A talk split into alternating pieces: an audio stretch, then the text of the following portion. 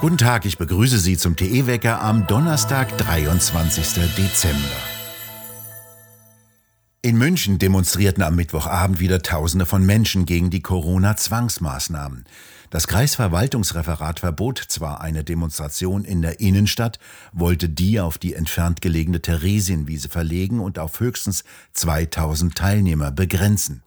Doch das ließen sich die Initiativen der Mittwochsdemonstrationen nicht gefallen und sagten, die Absage verwehre ihnen das Recht auf Versammlungsfreiheit. Sie käme nicht umhin, so die Initiatoren, diese Auflagen als inakzeptabel zu betrachten, der Versammlungszweck sei so nicht zu erreichen. 5000 Menschen, sagte die Polizei, seien auf den Straßen der Innenstadt gewesen. Deutschland entwickelt sich zum Land des Protestes. In Frankfurt treffen zwei Demonstrationen aufeinander. Mehrere hundert sehr junge Menschen ziehen durch die Einkaufsmeile Zeil und die anliegenden Straßen und rufen Frieden, Freiheit, alle zusammen, schließt euch an. Sie laufen sehr schnell, die Polizei gerät außer Atem und versucht, durch die Fußgängerzone den Weg abzuschneiden. Vor dem Dom, dessen Tore geschlossen sind, stoßen sie auf einen Kreis von Menschen, die den Rosenkranz beten. Die Initiative Deutschland betet den Rosenkranz ist auf Telegram entstanden, jenem Kanal, den Regierung wie CSU zukünftig staatlicher Kontrolle unterwerfen wollen. Mittlerweile gibt es in hunderten Städten solche Gebetskreise, die allerdings von der Amtskirche ausgesperrt werden. Im oberbayerischen Rosenheim kam es zu einer Demonstration von Mitarbeitern der dortigen Klinik, die sich gegen den Impfzwang wenden. Der subversive Protest ist flächendeckend und trifft auf offenkundig entleerte Institutionen und findet immer neue Ausdrucksformen. Die über die Landesliste der Grünen in den Bundestag eingezogene Abgeordnete Saskia Weishaupt rät dagegen zu harten Polizeimaßnahmen. Die Taktik der Querdenker sei es, sich Stück für Stück die Straße zu erkämpfen. Die Polizei, so die grüne Weißhaupt auf Twitter weiter, müsse handeln und im Zweifelsfall Pfefferspray und Schlagstöcke einsetzen. In Sachsen sollen vom 28. Dezember bis 9. Januar in geschlossenen öffentlichen Räumen sogenannte FFP2-Masken getragen werden müssen. Dies hat das sächsische Staatsministerium am Mittwoch mitgeteilt. In dieser Zeit ist das Virus offenbar besonders aktiv. Nicht mitgeteilt hat das Staatsministerium, dass laut medizinischer Vorschriften diese Masken nur nach sorgfältiger Einweisung in den Gebrauch getragen werden dürfen. Zudem werden die strengen Vorschriften für das Tragen der Bundesanstalt für Arbeitsschutz und Arbeitsmedizin ignoriert. Die schreiben unter anderem vor, dass bei gesundheitlichen Beeinträchtigungen, vor allem im Bereich des Herz-Kreislauf-Systems, Tragezeiten und Erholungsdauer nach arbeitsmedizinischer Beurteilung angepasst werden müssen. Ein Tragen könne sogar nicht empfohlen werden. Es drohen Gesundheitsschäden, weil vor allem der Atemwiderstand zu einer erhöhten Atemarbeit und zu einer Belastung des Herz-Kreislauf-Systems führt. Die geltende Arbeitsschutzregel empfiehlt eine Tragedauer von 75 Minuten mit einer anschließenden Erholungsdauer von 30 Minuten. Die Bundesanstalt sagt ausdrücklich wörtlich, neben der Gefährdungsbeurteilung muss eine Unterweisung aller Beschäftigten zum Tragen von Masken durchgeführt werden. Unternehmen geben deswegen viel Geld aus, um ihre Beschäftigten zu unterrichten.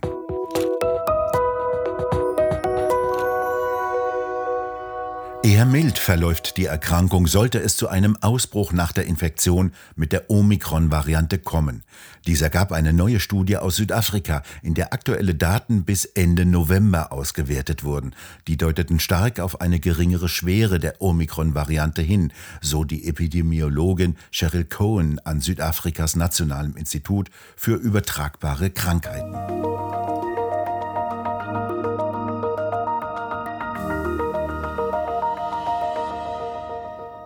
Mittlerweile bedenklicher Strommangel herrscht in den Stromnetzen. Sie merken das an Ihren Uhren, an Radiowecker, Mikrowelle oder Backherd. Zugleich schossen gestern die Preise für Strom in astronomische Höhen. Frank Hennig, Diplom-Kraftwerksingenieur und Autor bei Tichys Einblick. Was ist da los? Wir fahren schon seit längerer Zeit mit einer durchschnittlich zu niedrigen Netzfrequenz. Das heißt, wir bleiben unterhalb der geforderten 50 Hertz.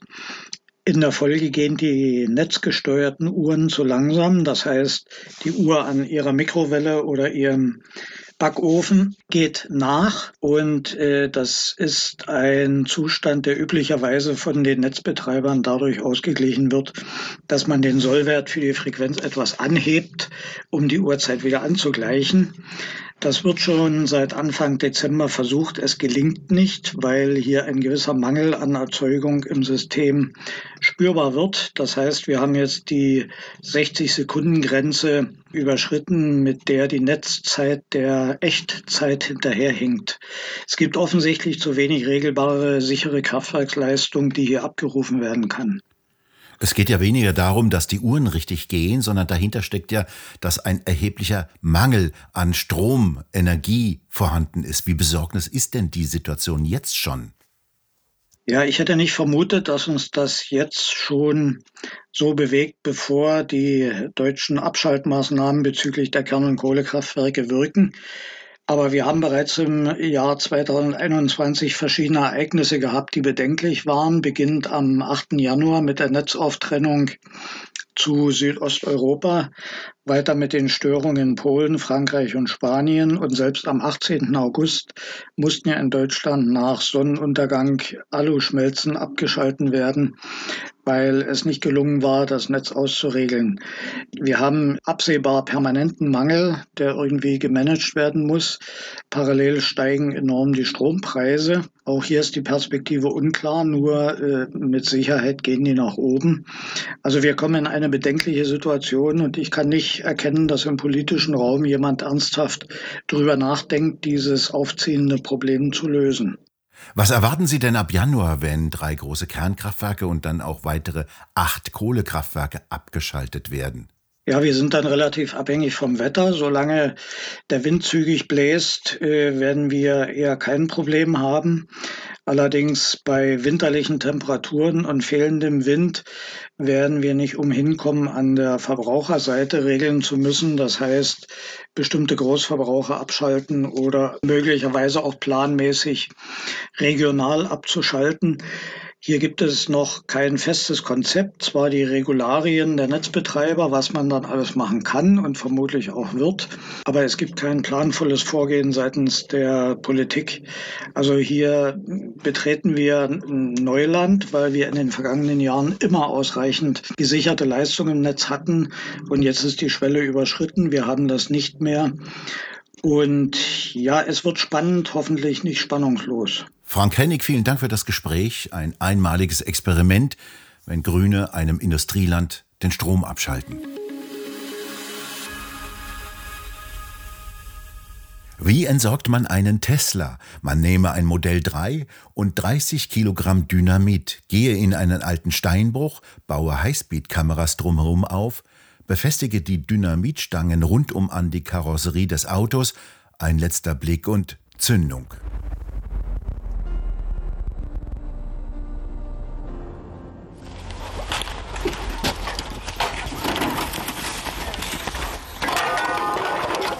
Dies hat der Finne Tuomas Katainen getan. Er hatte sich einen Tesla gekauft, konnte damit allerdings nur 1500 Kilometer zurücklegen.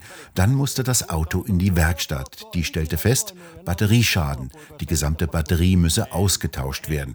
Kosten 20.000 Euro. Also in die Luft sprengen und das Video auf YouTube stellen. En, en, iso mitä nauttinut Tesla.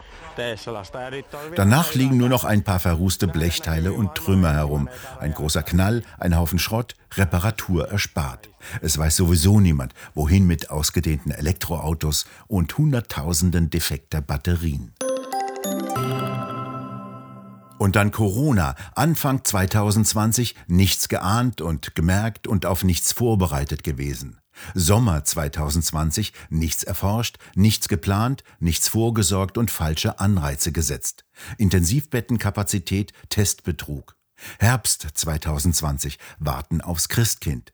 Frühjahr 2021 warten auf die Erlösung durchs Impfen. Herbst 2021 die ungeimpften sind schuld.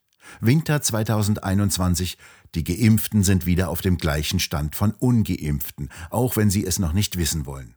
Und niemand weiß bis heute, warum man mit einem Virus namens Covid anders umgehen muss als mit einem auch nicht gerade ungefährlichen Grippevirus. Das schreibt Cora Stephan über Corona und darüber, wie wir in die Zukunft steuern, ohne aus der Vergangenheit gelernt zu haben. Wo? In der neuesten Druckausgabe von Tichys Einblick. Dieses fein gestaltete und sorgfältig gedruckte Heft finden Sie im gut sortierten Zeitschriftenhandel oder direkt im Onlineshop bei www.tichiseinblick.shop auf der Webseite. Dort können Sie Ihre Ausgabe auch als PDF-File herunterladen. Heute kommt eine Warmfront von Südwesten nach Deutschland und sorgt für leichte Niederschläge. Die fallen im Nordosten zunächst ein wenig als Schnee. Im Norden und Osten kann es leicht Glatteis geben. Es bleibt bedeckt. Am Freitag wird es vor allem im Südwesten deutlich milder. Die Temperaturen steigen auf 5 bis 8 Grad.